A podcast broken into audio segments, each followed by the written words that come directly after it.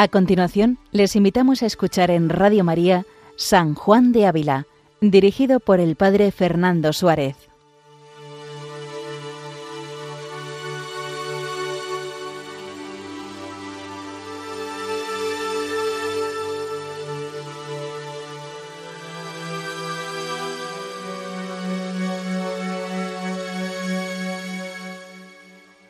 Muy buenos días a todos los oyentes de Radio María. Un día más, con la gracia del Señor, continuamos este programa dedicado a San Juan de Ávila, doctor de la Iglesia Universal. Ya pronto se acerca la fiesta de San Juan de Ávila, el 10 de mayo. Por eso vamos a pedirle estos días especialmente que interceda por nosotros y especialmente que nos ayude a comprender cómo actúa Dios en nuestra alma. Y precisamente esto es lo que quiso San Juan de Ávila enseñar y ayudar a Sancha Carrillo. Este libro que estamos comentando, estos escritos dirigidos a una doncella de Écija, que luego fueron reformados y corregidos en vida, se nos presenta cómo es el alma que quiere hallar a Dios. Dice el Salmo 44, como bien sabemos, escucha hija, mira, inclina el oído, olvida tu pueblo y la casa paterna. Prendado está el Rey de tu belleza. Póstrate ante Él, que Él es tu Señor. El mismo San Juan de Ávila, al comienzo de este tratado, que el camino que quiere seguirnos, por el que quiere guiarnos, es primero conocer cuáles son los lenguajes del mundo, luego conocer cómo es nuestra fe, la fe, la verdadera fe, y cómo una fe infundida por la misericordia de Dios a veces puede perderse por culpa del pecador. Y de esta manera en los últimos capítulos, eh, últimos capítulos hemos estado viendo cómo algunos engaños acerca de los sentimientos espirituales pueden apartarnos de este camino que Dios quiere hacer con nosotros. A partir de ahora San Juan de Ávila va a comenzar una serie de capítulos 57 a 68, en el que San Juan de Ávila va a poner una piedra fundamental, que es el conocimiento propio. Dice así el título del capítulo 57, que lo primero que ha de mirar el hombre es a sí mismo, y de la necesidad que tenemos del propio conocimiento, y de los males que nos vienen por falta de este conocimiento propio. Y comienza diciendo, Ternéis, pues, esta orden en el mirar, que primero os miréis a vos, y después a Dios, y después a los prójimos. Miraos a vos, porque os conozcáis y tengáis en poco, porque no hay peor engaño que ser uno engañado en sí mismo, teniéndose por otro lo que no es. Es decir, lo contrario de conocerse es engañarse, es, digamos, la afectación, es decir, tenerse por algo que no somos o intentar aparentar algo que no somos, ¿no? Dice, lodo sois de parte del cuerpo, pecadora de parte del ánima. Si en más que esto os tenéis, ciega estáis, y deciros a vuestro esposo, citando el cantar de los cantares, si no te conoces, oh hermosa entre las mujeres, salte y vete tras las pisadas de tus manadas, y apacienta tus cabritos par de las cabañas de los pastores.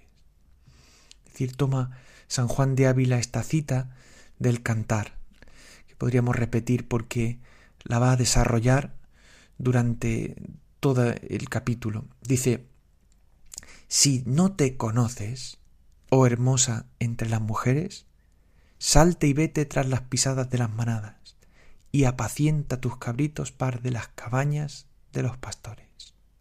Luego toma San Juan de Ávila este versículo 8 del capítulo primero del Cantar para decirnos que el conocimiento propio es esencial y que si uno no se conoce a sí mismo verdaderamente o no se reconoce como pecador, como necesitado de Dios, entonces ocurrirá que estaremos ciegos Y entonces nos dirá Dios, nos dirá nuestro esposo, dice, salte y vete tras las pisadas de tus manadas.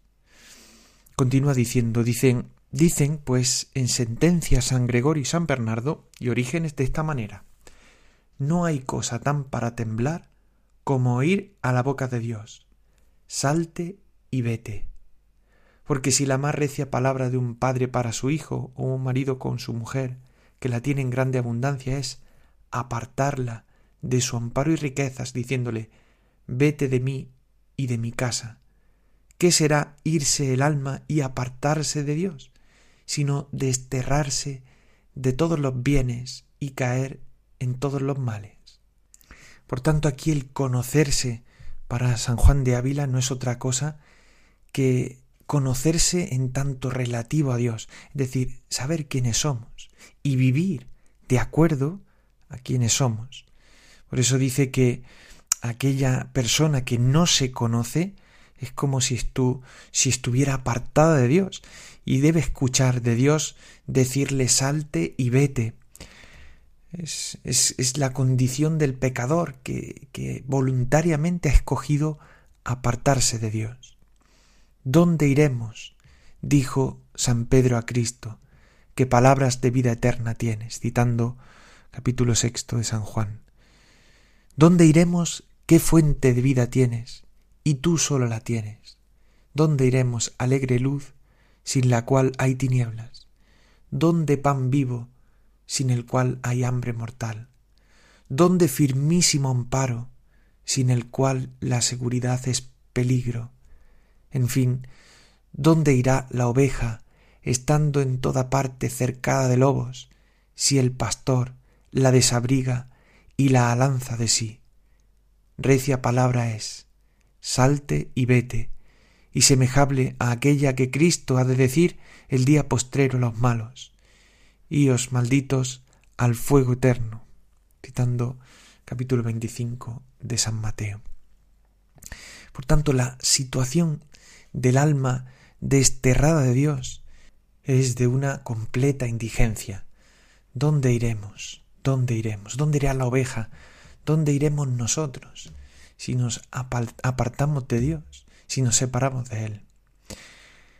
Y otra vez digo, dice San Juan de Ávila, que no hay cosa que más deba temer, ni que tanto deba trabajar por evitar quien está en la abundante y alegre casa de Dios y debajo de su fortísimo amparo, como oír a sus orejas, salte y vete. Esta salida no es cosa liviana, mas es causa de todos los males. Porque el hombre desamparado del amparo divino y dejado a sus propias fuerzas, ¿qué hará, como dice San Agustín, sino lo que hizo San Pedro cuando negó a nuestro Señor? Y aun sin conocer y arrepentirse del mar que habría hecho, hasta que el amparo y mirar divino tornó sobre Pedro, caído en pecado y olvidado de él, dándole conocimiento que había hecho mal en haber caído, y dándole de ello dolor, y que la causa de su caída fue haber confiado de sí. Aquí nos recuerda San Juan de Ávila esa triple negación de Pedro, y nos recuerda cómo Jesús, al mirarle tras cantar el gallo, le dio conocimiento propio, conocimiento de su propia pobreza, de su indigencia. Así le tenemos que pedir también al Señor que nos mire de forma que nos podamos conocer como Él nos conoce, en relación a Él, totalmente relativos, abandonados en Él, sabiendo que no somos nada. Hay una oración que rezaba habitualmente San Juan de Ávila y que había compuesto para su devoción, y en el que se recuerda esto, y es necesario a veces recordarnos. Dice, Todopoderoso y sempiterno Dios, yo protesto delante de vuestra divina majestad que nada soy y nada valgo, y que si algo tengo, Jesucristo mi Señor me lo ganó. Bendito seáis, Señor, que me disteis tal Hijo, que me reconcilió con tal Padre. Al Arcángel San Miguel pido me alcance gracia para conocer el tesoro que Jesucristo, mi Señor, me ganó. Y es que el principal peligro que tiene el alma que comienza en la vida cristiana es pensar que uno se la pasta y se sobra para llegar a Dios. Dice, continúa diciendo San Juan de Ávila, de manera que la causa porque el benigno Señor se torna riguroso en echar de casa a sus hijos es porque no se conocen, pensando ser algo y estribando sobre sus fuerzas. Y a esta alma, dice el esposo, si no te conoces, salte y vete tras las pisadas de tus manadas. ¿Qué quiere decir? Que la deje ir perdida, siguiendo las obras y rastro de los pecadores, que andan juntos en sus pecados, como manada de animales, ayudándose en ellos unos a otros. Es decir, muchas veces Dios permite que un alma que ha comenzado por el camino de Dios, que ha comenzado bien, sin embargo, cuando se engríe y estriba o se sostiene sobre su propia fuerza, Dios permite que se aleje, precisamente para que experimente la distancia con su pastor. Y no es que sea Dios el que peque, dice, porque el pecar de nosotros es, no de Dios, y el bien es de Dios, y no de nosotros, pues por su virtud lo hacemos. Lo cual Él quiere muy de hecho que conozcamos ser así, no tanto por lo que a Él toca, cuya gloria no crece en sí mismo, aunque nosotros le glorifiquemos, mas por lo que toca a nosotros, cuyo bien es, y muy grande, conocer que de todo bien que tenemos, no a nosotros, sino a Él se debe la gloria. Es decir, la gloria de Dios no crece por lo que nosotros hagamos, pero sin duda a Él se le debe toda la honra.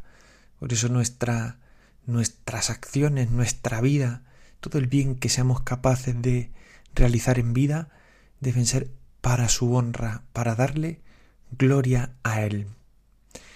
Dice, y si de lo que Él puso en nosotros para su alabanza queremos edificar ídolo, atribuyendo la gloria del incorruptible Dios a nosotros, corruptibles hombres, no lo dejará él sin castigo, mas dirá Quédate con lo que es tuyo y piérdete, pues no quisiste permanecer en mí para salvarte.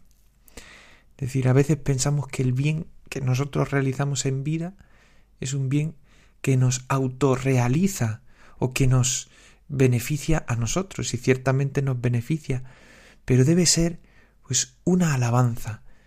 Nuestra vida debe ser una alabanza de la gloria de su gracia, como nos dice San Pablo en el capítulo primero de la carta a los Efesios. Por eso aquel que pone su confianza en sí mismo o, o que atribuye el mérito de las buenas obras a él mismo, Dios le dice con San Juan de Ávila, dice, quédate con lo que es tuyo y piérdete, pues no quisiste permanecer en mí para salvarte. Y dice San Juan de Ávila, oh cuán de verdad se cumplen en los soberbios estas palabras, y cuán presto de espirituales se hacen carnales, de recogidos disolutos, de oro lodo, y los que solían comer con sabor pan celestial, deleítanse después en comer manjares de puercos, sintiéndoles cosa muy pesada, no sólo obrar las cosas de Dios, más aún oír hablar de él. Qué gráfico es San Juan de Ávila a la hora de, de poner estos ejemplos, porque, porque muchas personas, incluso que, que han iniciado el camino de la virtud, el camino del seguimiento de Cristo, sin embargo llega un momento en el que pierden el gusto, precisamente porque ponen las fuerzas en ellos mismos y pierden el gusto de Dios. ¿De dónde pensáis que ha venido, dice San Juan de Ávila poniendo un ejemplo, haber sido algunas personas castas en el tiempo de su mocedad, aunque fueron combatidos de graves tentaciones y venidos a la vejez, haber sido miserablemente caído en vilezas tan feas que ellos mismos se espantan de sí y se abobinan. Dice, la causa fue que en la mocedad vivían con santo temor y humildad, y viéndose tan al canto de caer, invocaban a Dios y eran defendidos por él. Mas después, que con larga posesión de la castidad, comenzaron a engreírse y confiar en sí mismos. En aquel punto fueron desamparados de la mano de Dios e hicieron lo que era suyo propio, que es el caer. Es un ejemplo muy claro, ¿no? Cuando, cuando uno pues ve que va creciendo en la vida de virtud, viviendo pues algo que Dios les va pidiendo. Sin embargo, como muchas veces ponemos nuestra confianza en nuestras capacidades, ¿no? Yo, yo de esto salgo, o yo esto ya he podido y volveré a salir, ¿no? Es la tentación de creerse y autoconstituirse como señores. Y la consecuencia es la caída, y una caída en la cual pues Dios permite para, para nuestro bien. Dice, y entonces se cumple que apacientan sus cabritos, que son sus livianos y deshonestos sentidos, cerca de las tiendas de los pastores, que son los cuerpos de los siervos de Dios, porque en ellos están como cabaña de campo, que presto se muda, y no como en casa o ciudad de reposo. Y así con mucha razón, en cuerpos y en cosas de cuerpos apacientan sus sentidos, porque perdieron con su soberbia el verdadero sentido, sintiendo de sí otra cosa que es ser de sí mismos nada y pecadores, robando la gloria de Dios, que tan de verdad se le debe de todo lo bueno que en cualquier manera hacemos. Y aunque parece que todo está perdido, en este momento nos dice San Juan de Ávila, dice, Despertad, pues, doncella, y escarmentad, como dicen en cabeza ajena, y aprovechaos de la amenaza, porque no probéis el castigo. Es decir, aprovecha la oportunidad. Si Dios ha permitido que caigas, es sin duda para tu bien y para que te vuelvas a encontrar con el esposo de tu alma. Dice, sed semejante a la esposa, a la cual fueron dichas estas palabras, la cual, oída palabra tan pesada y de boca de quien es todos los bienes, salte y vete, mírose y conocióse, y quitó de sí algunas osadías que antes tenía, y hecha humilde con la reprensión, consuélala el esposo, diciendo A mi caballería en los carros del faraón te he asemejado, amiga mía, hermosas son tus mejillas como de tórtola, citando versículos 9 y 10 del primer capítulo del Cantar de los Cantares. Es decir, aquí San Juan de Ávila nos va a decir, oye, que, que realmente es una misericordia de Dios, que Dios te reprenda permitiendo que te alejes de Él, que caigas y que lo que hemos de hacer es despertar y escarmentar como como quien ha sido reprendido por su esposo. De alguna manera Dios es el esposo de nuestra alma y permite que, que, que caigamos a veces en la tentación o en pecados precisamente para que nos demos cuenta de nuestro error, que es que confiamos más en nosotros que en Él. Dice, por la soberbia es un alma semejante al demonio, el cual, como dice el Evangelio, no estuvo en la verdad, que es Dios, mas quiso estar en sí mismo, poniéndose a, a sí mismo por arrimo y descanso. Mas por el humilde conocimiento de sí es un alma semejante a los buenos ángeles, que se arrimaron a Dios y se desasieron de sí porque veían ser caña quebrada, y túvolo Dios y confirmólo Dios porque dieron voces diciendo Miguel, que quiere decir ¿quién como Dios? Parafraseando el Apocalipsis. Como si dijéramos, bueno, ¿y qué hago yo sin Dios? ¿Qué hago yo sin la gracia, sin vivir en la paz de Dios? Ciertamente, quien vive alejado de Dios no vive, sino que sobrevive. Y para eso nos ha puesto el ejemplo de los ángeles de Miguel, que dice que contradecía a Lucifer y a los suyos, que querían hacer, se querían hacer ídolos, atribuyendo así lo que era de Dios, que es ser principio, arrimo y descanso de toda criatura.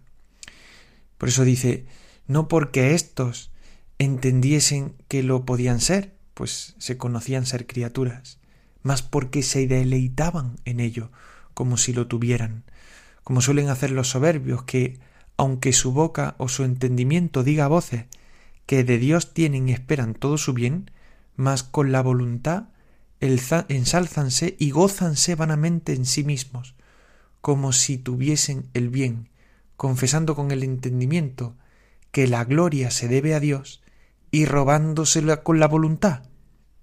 Qué atinado está San Juan de Ávila cuando, cuando nos señala que muchas veces nosotros, con nuestros labios, decimos que confiamos en Dios, que tenemos puesta en Él toda nuestra esperanza, con el entendimiento, claro, pero sin embargo nuestra voluntad no está puesta en Él.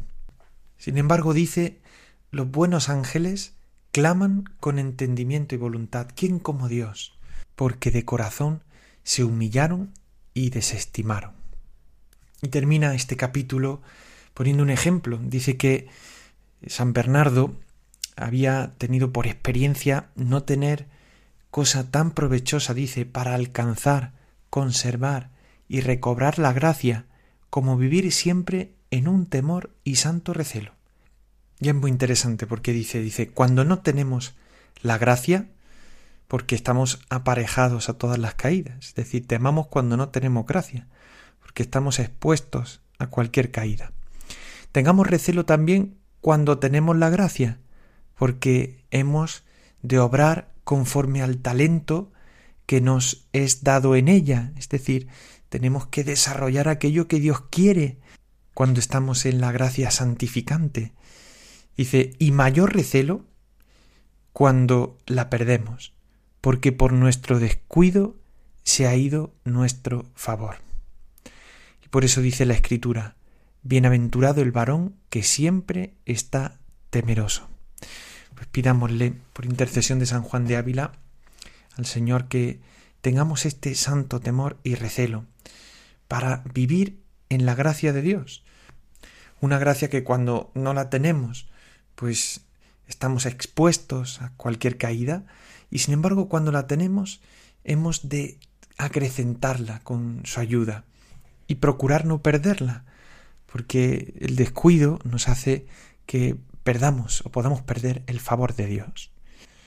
Recordamos que pueden escuchar el resto de programas en el podcast de Radio María y también pueden escribirnos algún correo electrónico a sanjuandeavila@radiomaria.es. Gloria al Padre y al Hijo y al Espíritu Santo, como era en el principio, ahora y siempre, por los siglos de los siglos. Amén. Alabado sea Jesucristo.